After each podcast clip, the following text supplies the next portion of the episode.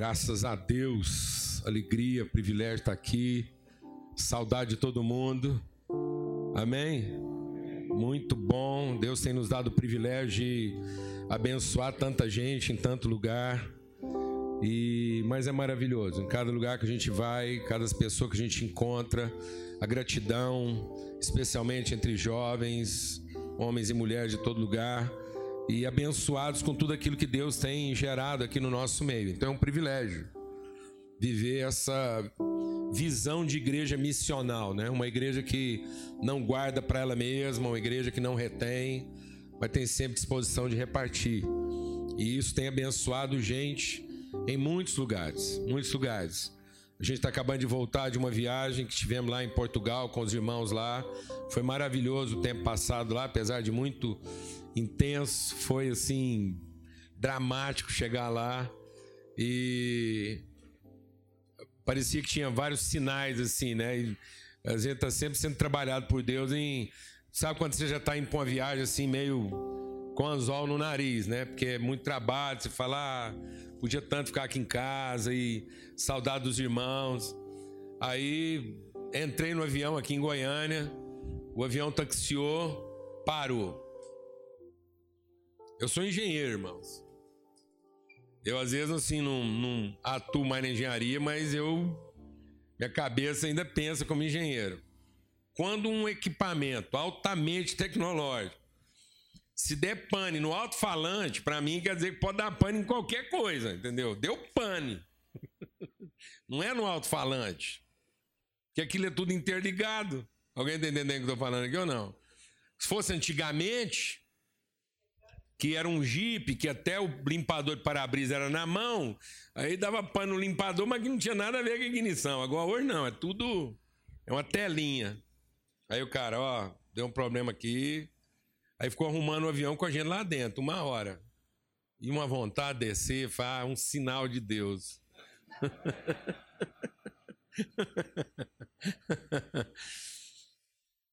Aí até eu tinha marcado a viagem para sair de Campinas para poder ter uma reunião lá com os irmãos.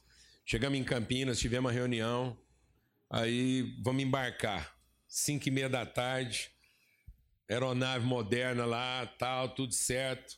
Decolamos. Falei, ah, não vai ter jeito não. Aqui agora é Portugal.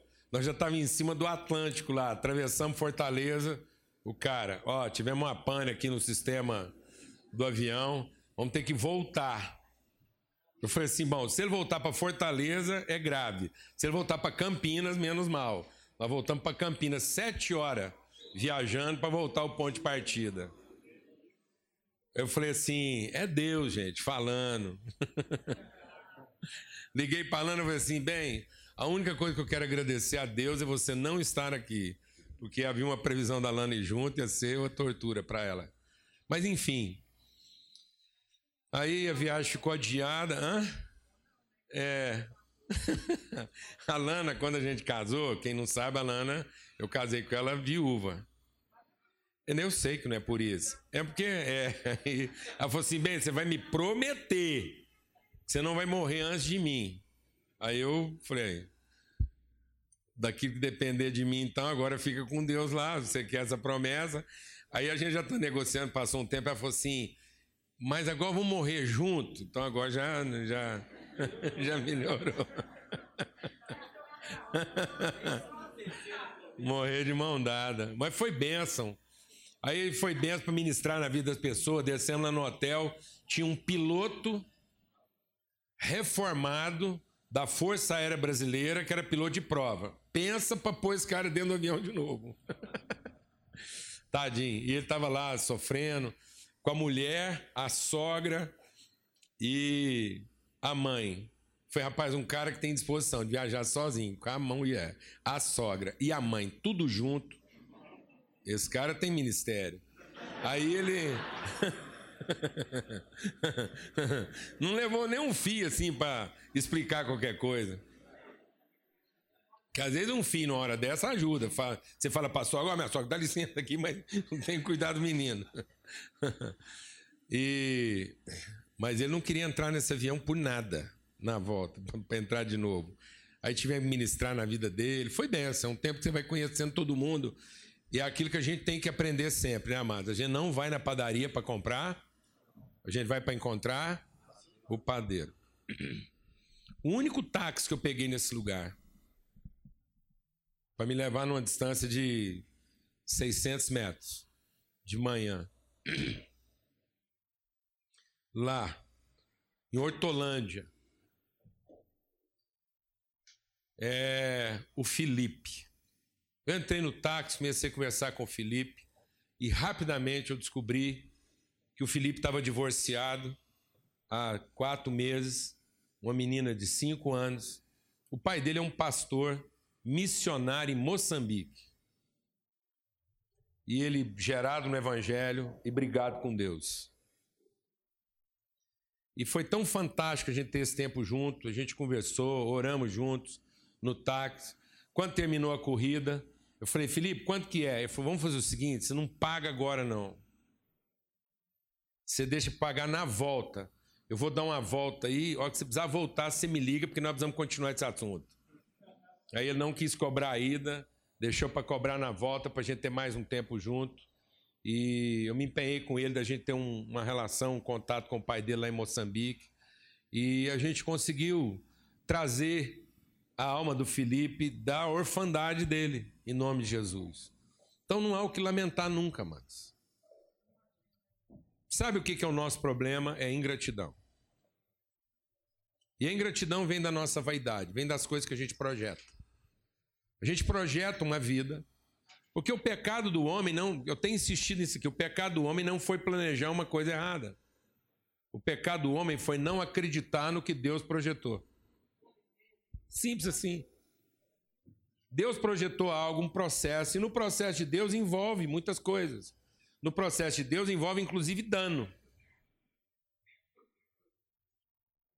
Dano.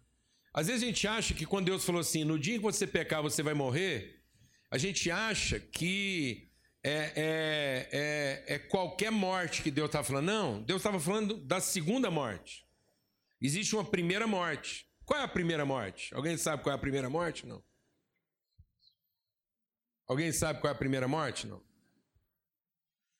Fala para você qual é a primeira morte. A palavra de Deus diz assim: Tudo que Deus fez, ele fez segundo o cordeiro que foi sacrificado antes da fundação do mundo. Então já havia morte. Mesmo sem pecado, há uma primeira morte. Quando Deus falou assim: no dia que você pecar, você vai morrer, ele estava falando da segunda morte. Porque o cordeiro já tinha dado a vida. Eu ficava meditando sobre isso. Eu falava assim: como é que Deus fala que da morte e. Será que a gente está entendendo de que morte Deus está falando? Porque Deus, ele não, ele não encheu, ele falou assim: que cada árvore daria fruto segundo a sua espécie segundo a semente que há nela. Qual é o princípio da semente? Como é que uma semente floresce? Você tem que plantar ela na terra e ela primeiro o quê? Morre, a palavra de Deus diz. Que se o grão de trigo caindo na terra não morrer, ele fica só. Foi aí que eu entendi uma coisa. Que a primeira morte é aquela para a qual há ressurreição. E aí eu entendi que o Adão morreu duas vezes. Você sabia que o Adão morreu duas vezes? Na verdade, depois ele morreu uma terceira, mas ele morreu duas vezes. No tempo da vida de Adão, ele morreu duas vezes. Qual foi a primeira morte de Adão? Qual foi a primeira morte Adão?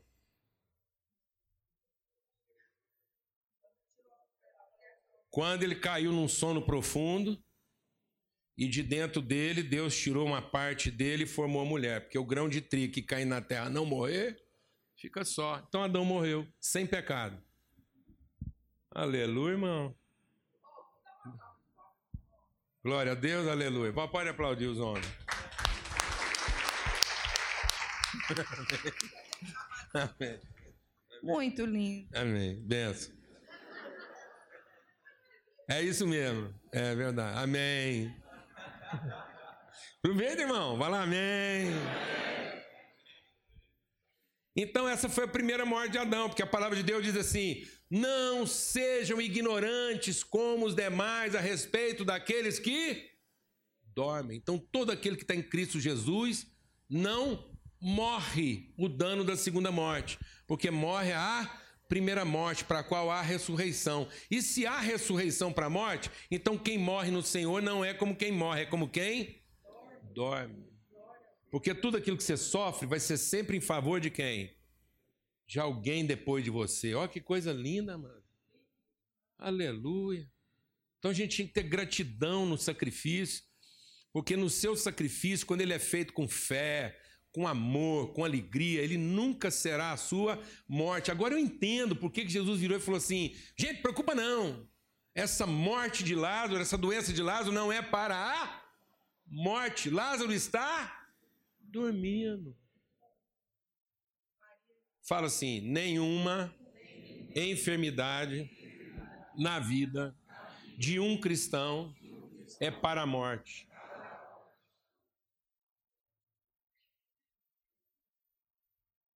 Porque quando um cristão está sofrendo uma enfermidade que parece que vai matar ele, ele está gerando vida na vida de outra pessoa. Glória a Deus, amor.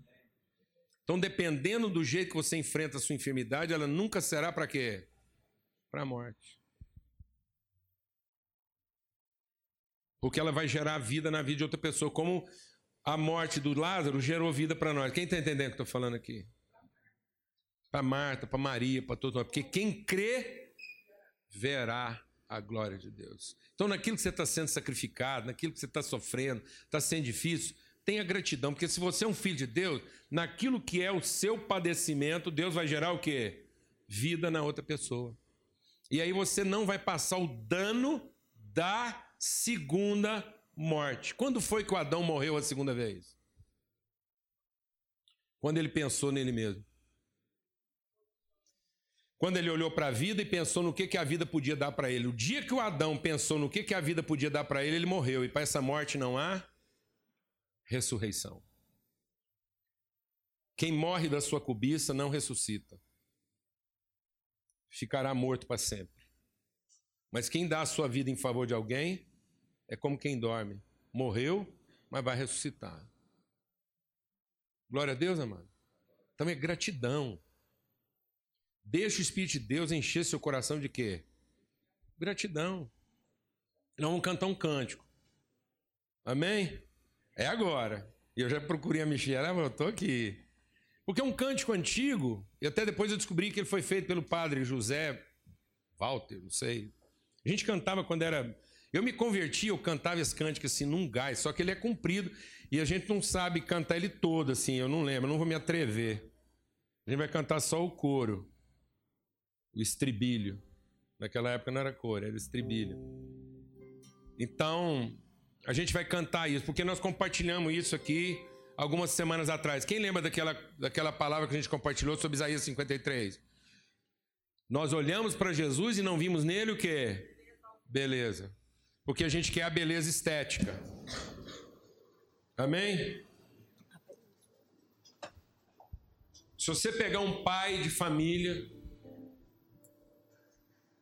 e ele chegar em casa e ele vê um cacho de banana intacto, ou ele vê cinco cascas de banana no cesto de lixo da, da cozinha, em qual das duas expressões de banana você acha que o pai vai ver mais beleza?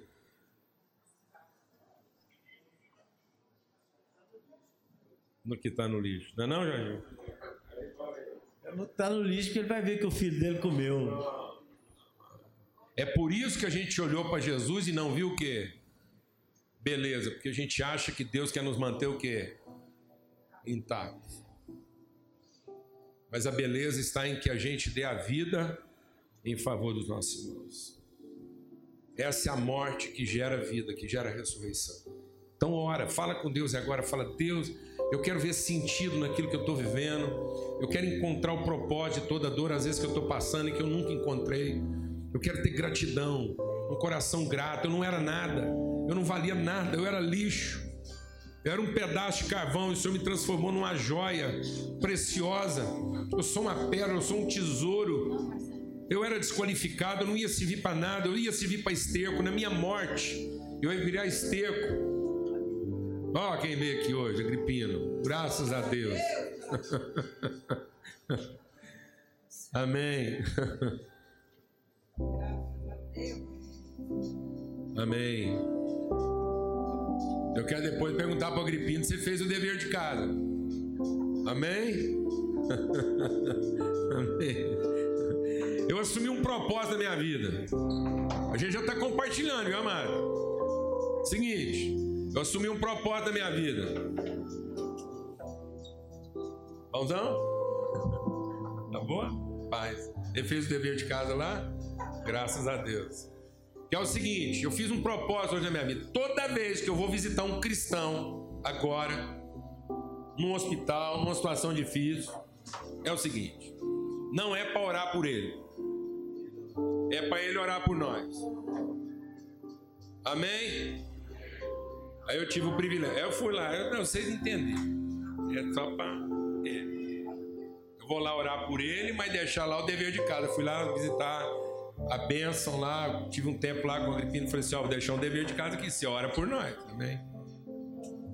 A Lud está lá orando por nós. Graças a Deus. Por que, amados?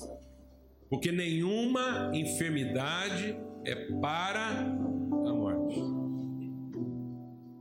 Quando Deus te levar para um hospital, Ele te levou lá para quê, mano? O que que Paulo foi fazer numa prisão? Salvar o carcereiro. O que, é que a gente vai fazer na padaria? Encontrar o padeiro. O que, que você faz dentro de um táxi? Salva o seu irmão. Amém? Põe ele para funcionar. Glória a Deus, amado. Glória a Deus. A palavra de Deus diz que José estava lá na casa do governador, abençoava. A palavra de Deus. Sabe o que é fantástico lá no texto de José? Diz assim: aí José foi preso. E lá na prisão, Deus era com ele. Ah, amado, eu vou te falar um negócio. Na teologia que muita gente anda pregando hoje, na teologia que muita gente anda pregando hoje, ia falar assim: Moisés estava, o José estava preso porque Deus não era com ele. Não, e o texto não diz isso. Diz assim: e José estava na prisão e Deus era com ele. Porque Deus é conosco. Porque há pessoas nesses lugares que precisam ser encontradas pelos filhos de Deus. Que coisa! Amém? Amém, amado? Esse é o bem da primeira morte, para que a gente não sofra o dano da segunda morte. Todos aqueles que morrem em Cristo viverão para sempre. Amém? E é isso, a gente vai orar uns pelos outros, cuidar uns dos outros, abençoar uns aos outros. Há pouco tempo eu fui visitar uma mulher muito ruim. Mas estava muito ruim. E eles pediram para mim ir lá visitar ela para fazer a extremunção. Cheguei lá, tive um discernimento, estava com a Bíblia na mão, fiquei vendo aquela situação, a mulher mal conseguia me escutar, orei com ela, ministrei na vida dela. Aí eu olhei para a enfermeira e falei assim: Você crê em Deus? Ela falou, creio. Eu falei, você lê a Bíblia? Ela falou, quase não dá tempo. Eu falei, você tem Bíblia? Ela falou, não. Então tá aqui, tá aqui a minha Bíblia, eu vou te dar um serviço.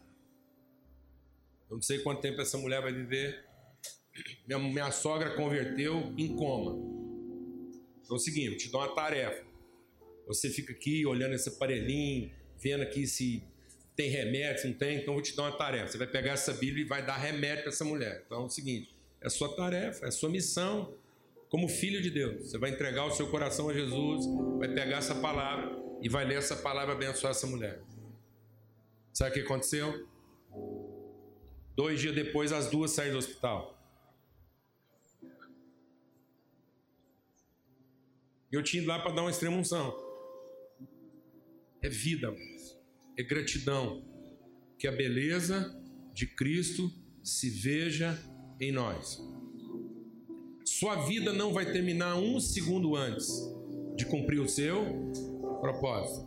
Mas não haveria, mais sentido em a gente durar um segundo depois numa vida sem propósito.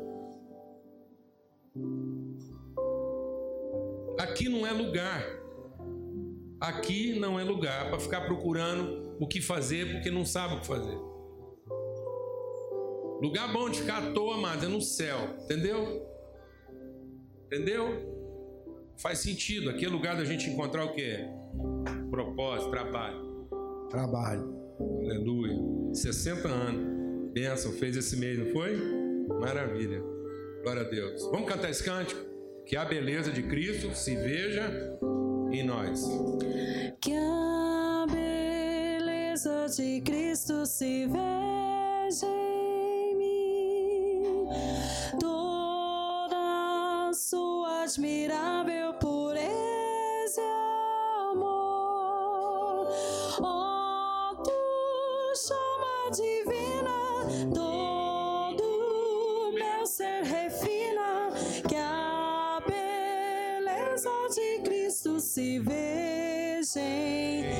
mais uma vez.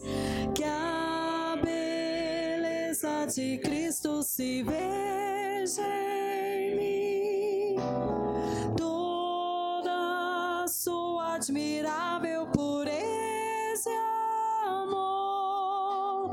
Oh, tu chama divina, todo meu ser refina, de Cristo se veja. em- Deu para aprender, né? Agora a gente vai cantar, vamos lá. Que a beleza de Cristo se veja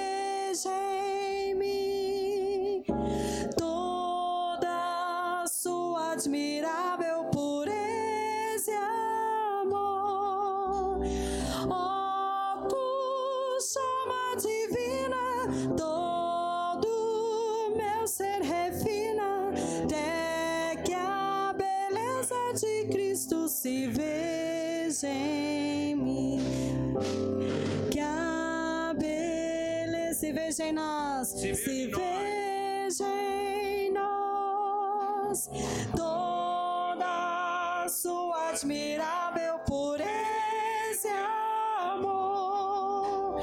Oh, tu chama divina, todo meu ser refina, até que a beleza de Cristo se veja em nós. Que beleza é essa, amados? Um coração puro. Quando a gente ama de verdade, nosso coração é puro. E o que quer dizer um coração puro? Quer dizer o seguinte: que eu não vou tratar ninguém melhor porque me tratou bem, e não vou tratar ninguém pior porque ele me tratou mal. É isso que é ter um coração puro. Outro dia eu estava conversando com um irmão e ele estava muito nervoso. Muito nervoso. Ele falou: Sabe o que eu não entendo? É o fulano. Eu tive lá aquele problema com ele, ele podia ter falado comigo. Mas em vez de ele falar comigo. E assim ele estava falando comigo, em vez de falar com o cara. Deixa quieto. Entendeu? Ele está nervoso com o cara, porque o cara, em vez de falar com ele, falou com alguém mais. E ele estava nervoso falando comigo, em vez de falar com o cara. Mas tá tudo certo. Aí.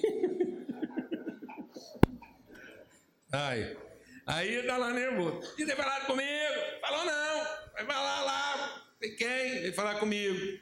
Eu virei para ele e falei assim: onde fica? Falou: onde fica o quê? Foi esse mundo aí. Eu falei: que mundo? Esse mundo aí onde as pessoas fazem exatamente aquilo que elas tinham que fazer. Fala que eu estou mudando para lá com ele. Se você sabe onde é que fica, sou parceiro. Agora, se você não sabe onde é que fica, eu vou te falar um negócio. A chapa aqui é quente. É isso mesmo. Fica querendo o quê? O que que Cristo vem enfrentar, amado? Cristo veio nos tirar daqui, amado. Por que, que Cristo não pôs aqueles anjos, fica tudo lá tocando harpa, não pegou aqueles anjos, não pôs eles dirigindo uns caminhão celestial e vinha lá umas caravanas cheias de ônibus, tudo ar-condicionado, punha os crentes tudo lá dentro, levava nós logo para o céu, numa tacada. Mas não, os anjos ficou lá tocando a harpa lá, aquele negócio todo, e o Filho de Deus fritando aqui no meio desse negócio. Ah, pelo amor de Deus, o que, é Jesus vem ensinar para nós? Amém? Ele não veio nos tirar daqui. Ele diz: Pai, presta atenção. Você pode fazer a oração que você quiser. Você não vai conseguir orar melhor do que Jesus. Amém? Amém? Então é o seguinte: você fica lá pedindo um negócio, mas Jesus pediu na frente. Ele falou assim: Pai, não te peço que o Senhor os tire do mundo. Acabou. Acabou. Você vai ficar lá assim: Oh Deus, estou nos passando aqui, me tira dessa. Esquece. Jesus já pediu para Deus não te tirar dessa. Amém. Mas ele pediu outra coisa. Ele pediu: Eu peço que o Senhor não os tire do mundo, mas eu te peço que eles não sejam vencidos pelo mal. E isso você pode ter certeza. Você pode ter certeza de duas coisas. Você não vai se livrar disso dessa forma, escapando. Mas você também vai receber todas as condições para que você não seja vencido pelo mal. Amém? Abra sua Bíblia lá no Evangelho de João, no capítulo 3.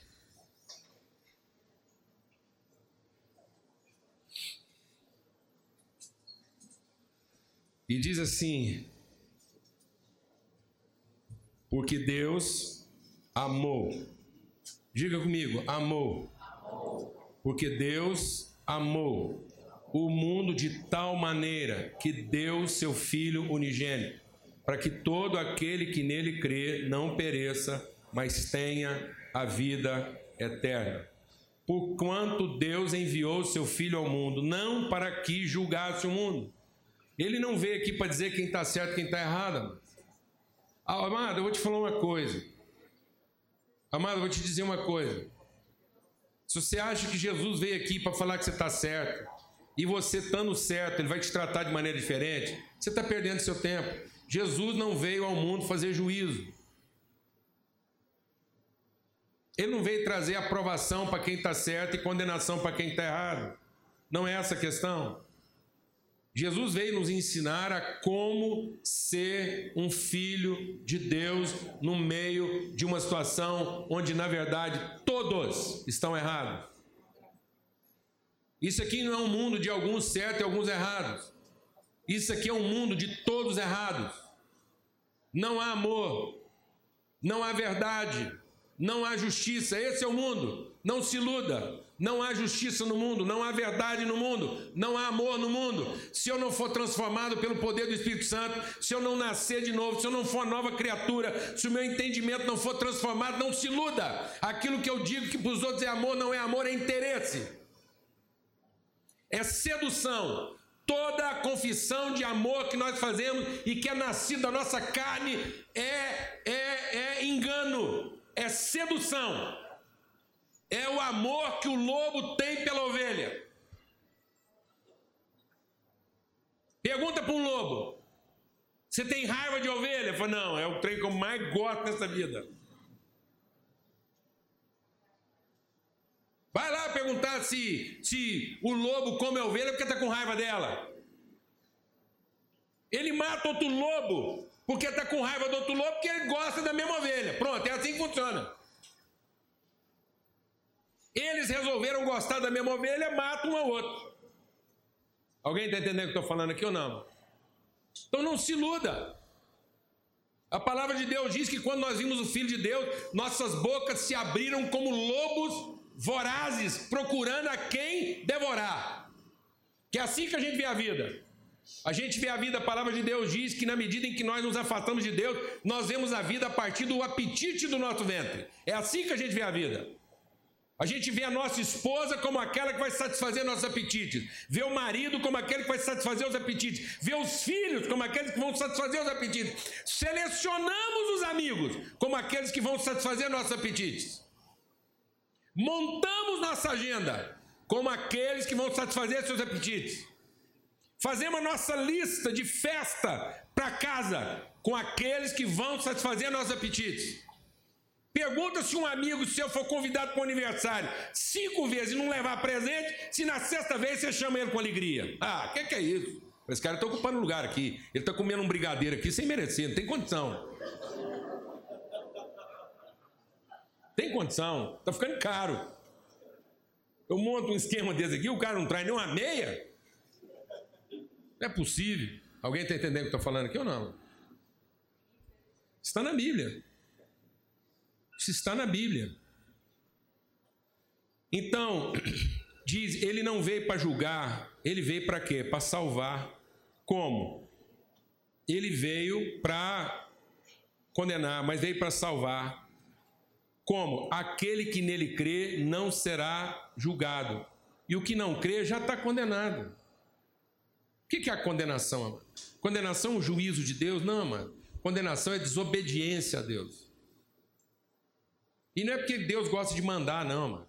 Desobediência é porque é o seguinte: ele se rebelou contra um plano perfeito. Sabe o que é o plano perfeito? Amor é plano perfeito. Ter as carências satisfeitas não é um plano perfeito, porque não há fim.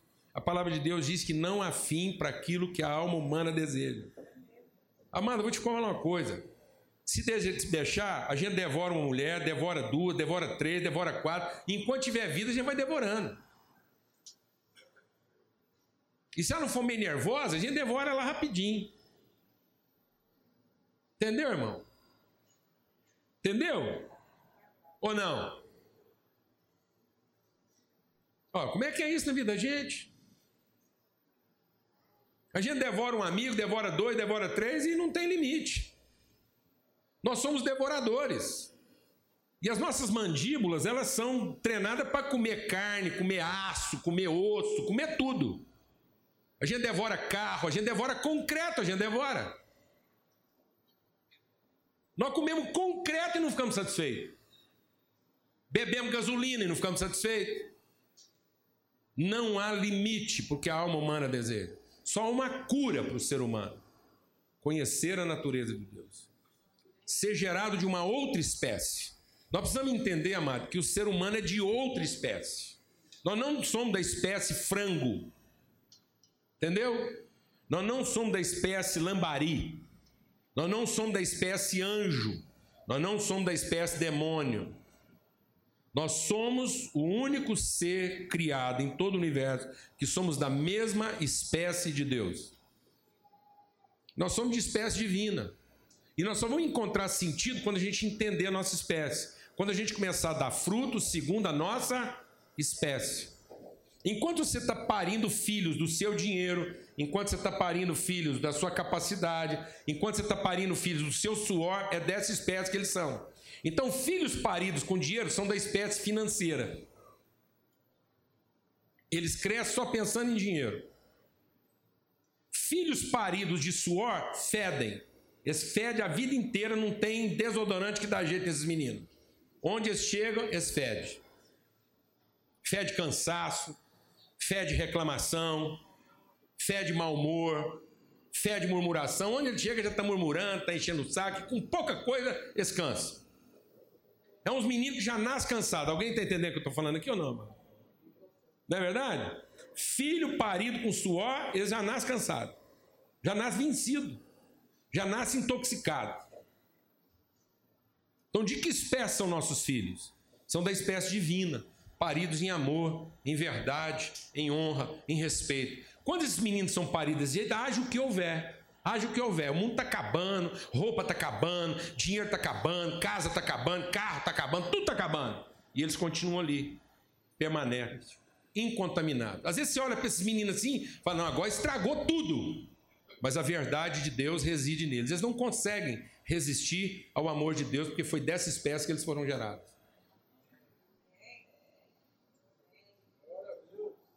Você entendeu isso, irmão? Porque é dessa espécie que eles foram gerados. Às vezes eles podem se desmanchar na sua frente. Tudo aquilo que é aparente se desfaz, mas o que é invisível permanece. Você pode morrer nessa esperança. Amém? Porque você sabe de que espécie eles são. Vocês sabem que eles foram gerados de uma promessa e não de uma expectativa. Então, quem vai sustentá-lo? Quem vai fazer com que eles permaneçam? Aqueles da espécie de quem eles são. Então é isso, isso é nascer de novo, isso é ser transformado no entendimento.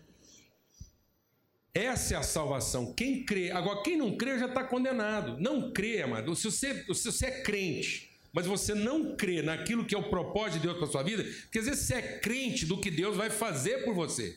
Não. Fé não é para você ser crente a respeito do que Deus pode fazer por você. Fé é você ter a firme e inabalável convicção do que Deus já fez. Amém? Independente do que ele vai fazer. De modo que se Deus quiser fazer alguma coisa com você que não se parece com a crença que você tem nele, a sua fé está lá firme para você não ser confundido. Porque Deus só está chacoalhando a roseira para cair a folha seca. Glória a Deus, amado. Aleluia. Deus só está limpando a árvore para que ela produza mais fruto ainda. E eu queria compartilhar, concluindo essa reflexão. Eu tenho meditado um pouco sobre a questão do verbo, quando a palavra de Deus diz que o verbo era Deus. E quero meditar mais nisso. Até pedir ajuda lá do Fábio, lá, que é um pesquisador. E porque eu acho que talvez há pouca coisa escrita no sentido de, de entender o sentido por que, que Cristo é uma palavra chamada verbo. É? Não é só palavra, é o verbo. Por que o verbo? Porque quando está dizendo que Jesus é a palavra, e essa palavra é o verbo, é porque essa palavra tem carga funcional, carga dinâmica. Ela não é uma palavra substantiva estática, como cadeira. Cadeira é uma palavra substantiva estática, inerte. Amém? Mas sentar é uma palavra verbal. Então, Sentado é uma condição, sentar é uma ação. Então o que, que justifica a cadeira? O que, que dá sentido à cadeira? O material do que, que ela é feita? Não. O cara que fez ela? Também não. O preço que você pagou por ela? Também não. O que, que dá sentido ao substantivo cadeira? Se ele servir para sentar, porque pode custar o preço que fosse, aquilo não servir para sentar, se por conta que você pagou pela cadeira você separou da mulher, não adianta, porque agora ninguém vai sentar nela. Pronto, ela não te viu a cadeira. Apesar de ser a melhor cadeira do mundo. Mas você pagou uma fortuna, brigou com a mulher por causa da cadeira, pronto, não adiantou ter comprado a cadeira. Amém, irmãos? Porque ninguém vai sentar nela. Pronto. Ela não verbalizou. Então, quando Deus te dá um nome, Ele não te dá um nome substantivo. Deus nos dá um nome verbal. Por isso Jesus tinha um nome substantivo. Qual era o nome substantivo de Jesus? Jesus. Esse é o nome substantivo do indivíduo, da pessoa, do filho de José. Substantivo. Mas ninguém sabia de fato qual era o nome dele até que ele revelou o que? O seu propósito. Aí qual é o nome verbal de Jesus? Cristo. Porque Cristo é aquele que foi ungido para dar a vida pelos seus irmãos.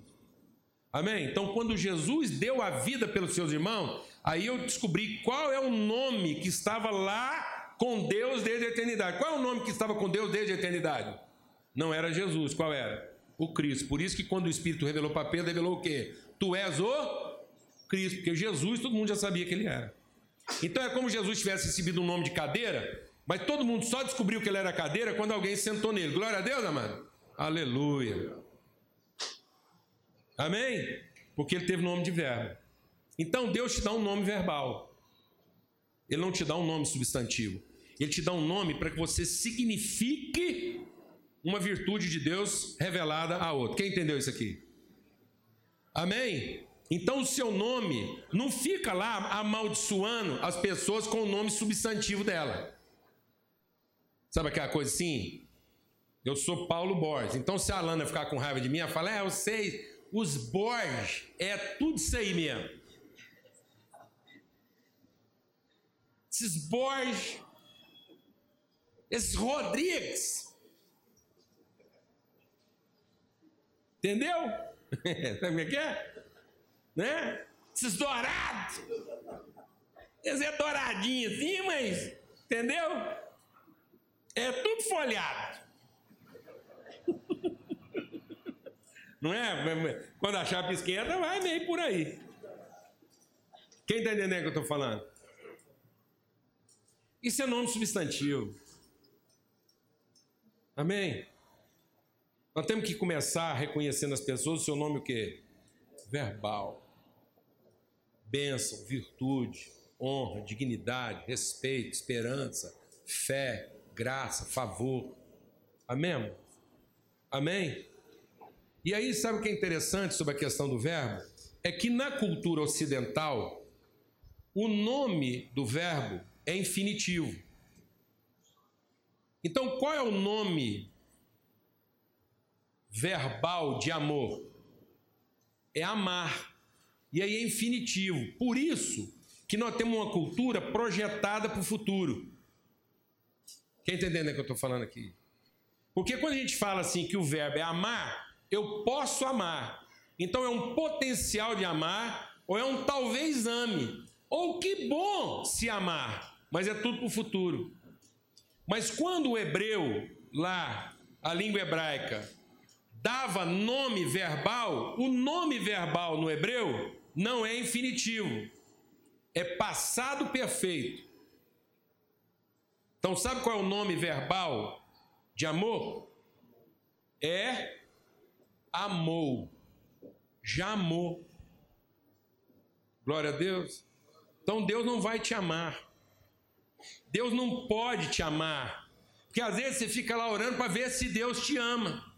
Quem sabe se eu orar, se eu for no culto do avivamento, quem sabe se eu subir no monte certo, quem sabe se eu der mais dízimo, quem sabe se eu fizer uma oferta, se em casa eu fizer bem para os pobres. É isso que Paulo está dizendo. Será que se eu fizer bem para os pobres, eu vou conhecer o amor? Será que se eu tiver uma fé poderosa, Deus vai me reconhecer melhor? Será que se eu for um bom pregador, finalmente Deus vai me tratar bem? Não, mano.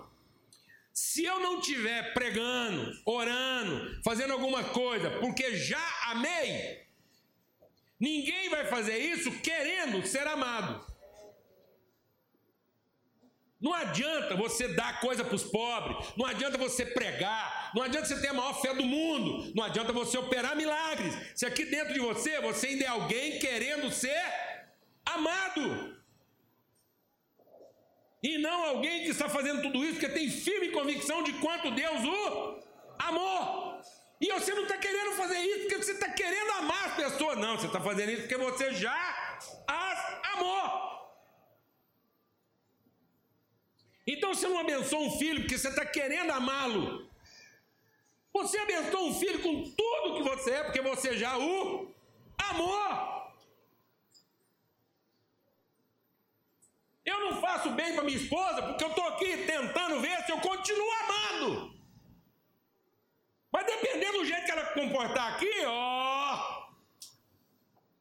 Que pode ser que esse amor acaba. Não tem isso, amado. A gente tem que fazer as coisas uns pelos outros, porque eu já te amei. Isso está consumado. E pelo amor de Deus, você vai continuar insistindo para ver se eu mudo de ideia sem chance, não tem jeito. Você não vai conseguir me perturbar mais do que eu já ando perturbado, assumindo o fato de que está consumado. Não tem volta. Amor, continua amando e amará sempre. Então eu sei, você sabe, agora nós sabemos que Deus nos amou, para que você também possa ter nome verbal de quem amou, e não de quem ainda está querendo ver se ama. Se você ainda está querendo ver se ama, quem você vai amar? Fala para mim. Se você ainda não tem certeza, está procurando a quem amar, quem você vai amar? Quem nós vamos amar, amado? Se amar é uma potencial, se amar é uma perspectiva, se amar é uma possibilidade futura, quem nós vamos amar? A quem nos tratar bem? A quem dizer respeito a alguma coisa na minha vida? Não, amado. Deus nos amou. E porque Deus nos amou, nós amamos como Deus amou. Por isso amamos a Deus como Deus nos amou. E amamos as pessoas como Deus nos Amor. Como é que nós amamos as pessoas, amado? Num passado perfeito. De modo que quando você encontra um taxista, você não está fazendo força para amar ele. Amém? Você está fazendo força para mostrar para ele como é que você já o Amor que você está tá esperando a oportunidade. Glória a Deus, amado. Aleluia, irmão. Amém? Porque quando você vai na padaria, você não está esperando para ver se o pão do cara presta. Glória a Deus, irmão. Amém, irmão? Porque você já o. Isso quer dizer que se o pão for ruim, é lá que você fica. Amém, irmão? Amém? Esse homem aqui é um exemplo para mim também nessa área, porque a gente tem um ministério um pouco nessa área. Esse dia me ligou, foi irmão, sabe aquele restaurante que você queria que eu, que, que, que, ele me ligou, falou, ah, vamos ali, tal, num lugar, comer, vai ser legal. Aí não deu certo a gente encontrar, e me ligou umas horas depois, forte, falou um negócio. Não é nada daquilo não. Mas é o seguinte, despedi todo mundo, voltei lá, sentei com o irmão lá e falei, companheiro, preciso te ajudar. Vim aqui com meus amigos, o negócio não está funcionando, encanei agora, vou te ajudar. Vamos dar um jeito de levantar esse negócio aqui, que é a sua vida.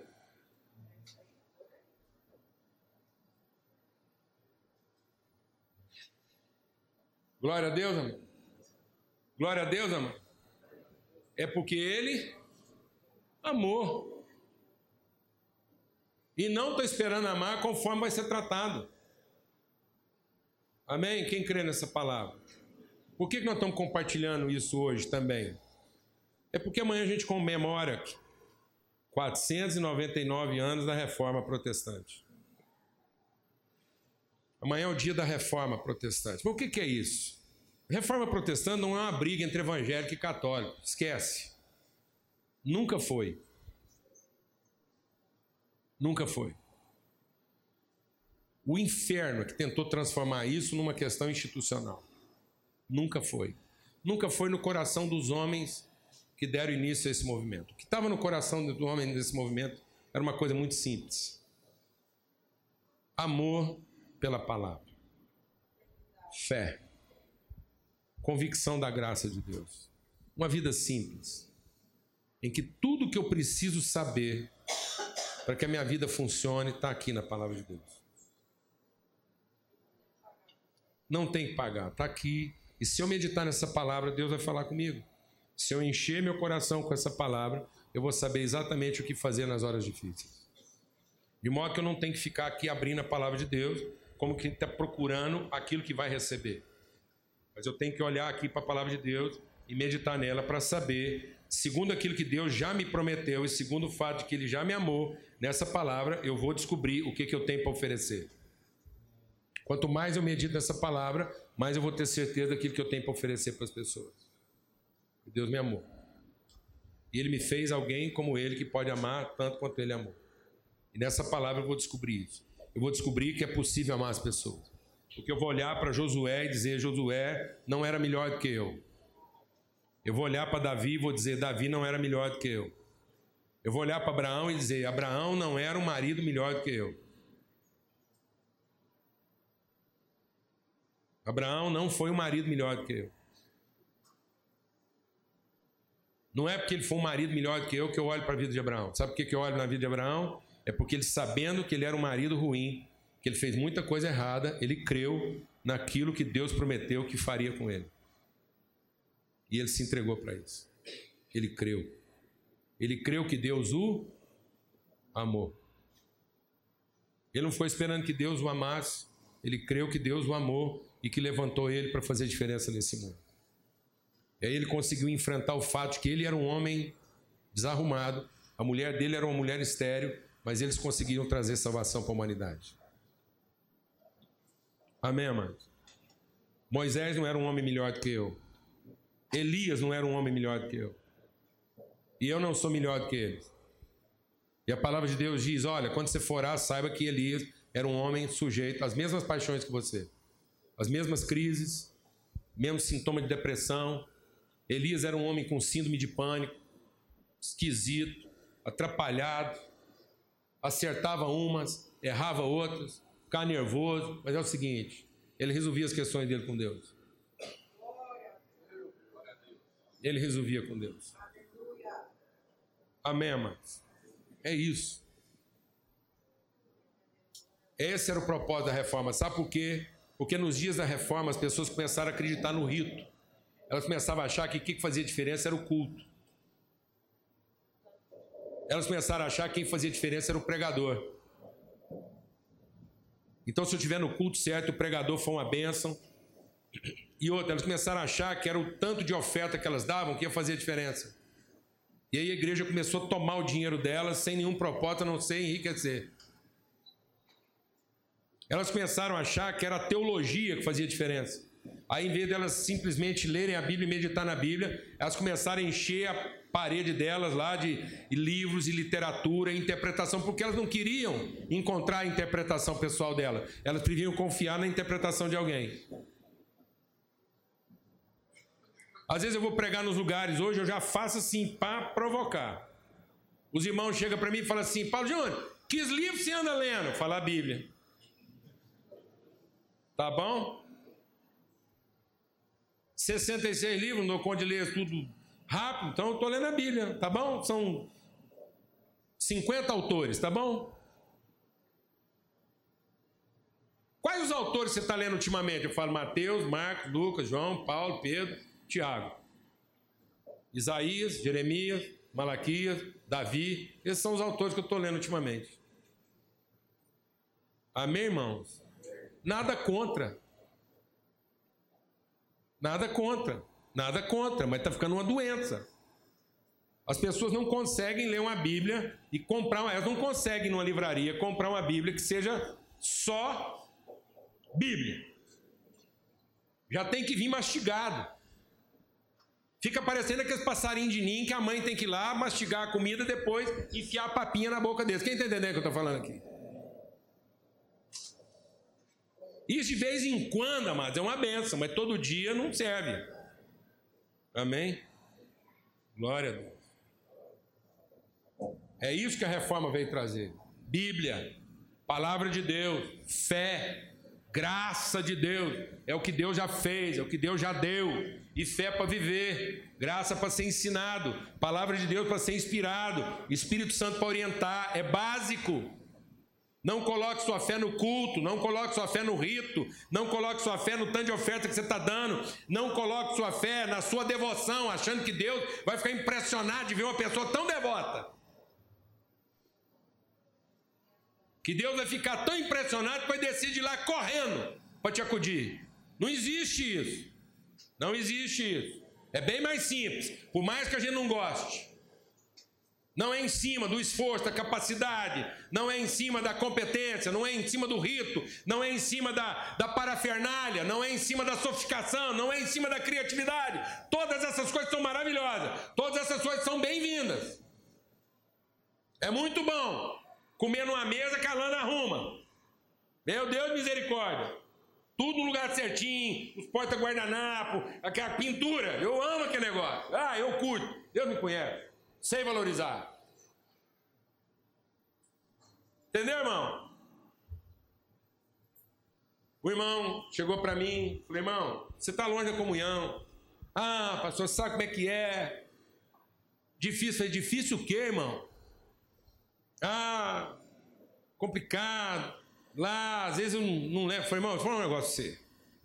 Você come todo dia? Você come? Ele falou, como? Falei, então. Então a gente alimenta o corpo, alimenta a alma, alimenta o espírito. Vou te explicar. Não deu para você ir lá no culto, tá longe, atravessar a cidade. Não deu para você ir lá comer no restaurante que você gosta? Fala o seguinte: pega um pão na padaria da esquina, abre na metade, passa uma manteiga e come. Ruma um trem lá perto da sua casa.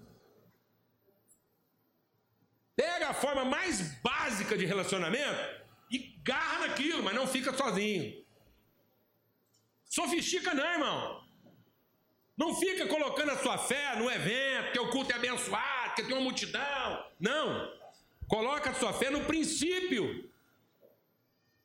Tem quatro irmãos ali em comunhão, sinceramente buscando a Deus. Senta ali, coopera, ensina, ajuda, aprende, edifica, vive a vida.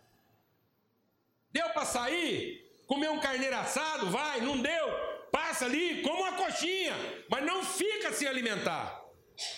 Não descuida da sua realidade espiritual. Nós estamos ficando sofisticados, irmãos. Ah, tem tanto tempo que eu não tiro férias com a família. Por quê? Você está trabalhando demais? Não, porque não tem dinheiro para pagar uma férias. Não é possível. Meu pai tirava férias comigo todo domingo. Todo domingo meu pai tirava férias com a gente. Pegava o fusca dele, levava nós para debaixo de uma ponte, sentava na beira de um rio e a gente comia uma galinha. E eu nunca mais me esqueci dessas imagens. Sabe por quê? Porque ele estava ali conosco, 100%. Sem sofisticação alguma. Nós e ele, um para o outro. E sem crise, não está dando conta de pagar a conta daquele passeio. E depois paga um trem grande demais, fica nervoso, nem desfruta. Fica lá regulando. Não, menino, agora pelo amor de Deus, já viagem já custou cara menos. Chega de picolé, menino. Pelo amor de Deus. Alguém está entendendo o que estou falando aqui ou não? Pelo amor de Deus. Básico. Amém? Deus, para nos libertar da escravidão, pôs nós 40 anos comendo maná, básico. De vez em quando morriam umas andorinhas lá, caía, comiam a carne. O resto era básico. Então Deus quer nos devolver as coisas o quê? Simples, básicas, mas que funcionam. É fé no amor de Deus, comunhão, graças de Deus. Deus nos amor e não está distraído, ele está construindo o nosso caráter. Mas ele não vai construir nosso caráter com sofisticação, ele vai construir nosso caráter com coisas fundamentais, essenciais. Não se iluda. Deus não vai ficar lá correndo um lado para o outro, apavorado, tentando satisfazer caprichos de gente que já confundiu seus valores, já não sabe dizer o que, que realmente é de valor nessa vida. Que às vezes o que nós estamos achando que é importante não é importante, é só urgente e perturbado que a gente aprendeu a depender dessas coisas. E Deus quer nos libertar dessa dependência. Porque o povo lá no Egito, eles não entenderam que para continuar comendo cebola e batata assada, eles tinham que viver como escravo. E aí, para libertar eles da escravidão, Deus teve que fazer eles 40 anos comer só maná. E toda vez que eles enjoavam do maná, eles estavam dispostos a voltar para a escravidão só para comer cebola. E Deus falou: quer voltar para a cebola? Então volta. Mas você vai ser escravo. Tem nada de errado com a cebola. Depois virou até plantador de cebola, mas tem problema. Mas primeiro a gente tem que ser o quê? Entendendo que Deus nos amou. Deus não vai amar você, Ele já amou. Ele tem um compromisso de transformar eu e você em pessoas perfeitas. Perfeitas em quê? Em amor. Para que a gente ame como Deus amou. Que a gente seja capaz de ter amor como um passado perfeito. Quem quer ter amor aqui como um passado perfeito? Aleluia. Se sua mulher te perguntar hoje, assim, bem romântica, que é a música, recomendo. É até trilha de novela, recomendo. Vai em casa, baixa na internet. É a música chamada Maior, com Milton Nascimento e o. Não, não sei o que é Black. É Danny Black. Maior com Danny Black e Milton Nascimento. Fantástico, senta lá, um vinho bom, ou água, porque Jesus transforma vinho em água, água em vinho, então tanto faz. Você pode ter o vinho, você toma vinho, você não pode, você toma água, que é tudo a mesma coisa. Vale é o. Entendeu? Aí você está lá, sentadinho. Aí sua mulher fala assim para você: Bem, você me ama? Você fala assim: Não te amei. Ó, te amei. Continuo amando. Vou amar sempre, porque eu te amei. Fica tranquilo. Toma seu vinho secado, ouve a música. Te amei. Amém, irmãos? Glória a Deus. Quem crê nessa palavra? É aí que está a vida eterna. Você anotou o nome da música? maior, Danny Black e Milton Nascimento. Fantástico, fantástico. Fantástica a música, porque ele fala lá assim, que um dia a gente vai entender.